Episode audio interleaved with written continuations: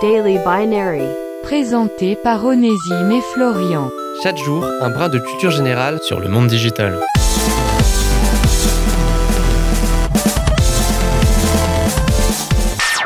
Si vous êtes adepte des services de messagerie instantanée, d'appel ou encore de vidéoconférence, le nom de Skype ne devrait pas vous être tout à fait étranger. Parce que même si aujourd'hui la concurrence est plus forte que jamais avec Zoom, WhatsApp, Discord et tant d'autres, bah Skype, c'était un peu le logiciel de référence pendant toute une période. Et aujourd'hui, dans Daily Binary, on va essayer de vous apprendre 2-3 trucs sur son histoire. La création de Skype remonte à une vingtaine d'années par deux petits gars du nom de Niklas Zenström et Janus Friis, la Suède, le Danemark, les noms imprononçables, tout ça, tout ça. La technologie de base de Skype reposait sur le principe du peer-to-peer. C'est de là d'ailleurs d'où vient le peu du nom de Skype. Et le peer-to-peer, pour pair à pair, c'est grosso modo un modèle de réseau informatique qui permet le partage de fichiers entre deux clients, celui qui le possède et celui qui le reçoit. Sauf qu'à défaut de fichiers, Skype permettait alors d'envoyer et recevoir de la voix.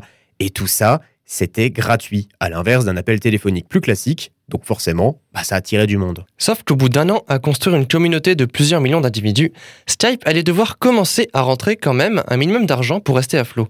C'est là que les premières offres payantes ont commencé à faire leur apparition, comme Skype Out, Skype Out, qui permettait d'appeler des personnes qui n'étaient pas sur Skype, c'est-à-dire directement sur leur téléphone, et Skype In, qui permettait l'inverse, c'est-à-dire de recevoir des appels de personnes qui n'étaient pas sur Skype. Et comme l'argent commençait enfin à couler, les gros portefeuilles se sont mis à affluer. Ainsi, en 2005, c'est eBay qui a flairé la manne financière et a déboursé 2,6 milliards de dollars pour se procurer Skype.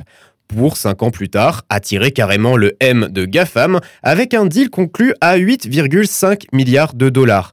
Des investissements qui pouvaient sembler disproportionnés compte tenu du chiffre d'affaires honorable mais fragile de Skype, mais qui étaient systématiquement basés sur le potentiel de la boîte. Et depuis, ben, comme on le disait en introduction, on n'entend plus réellement beaucoup parler de Skype aujourd'hui, tellement la concurrence a su s'imposer, surtout depuis les derniers confinements.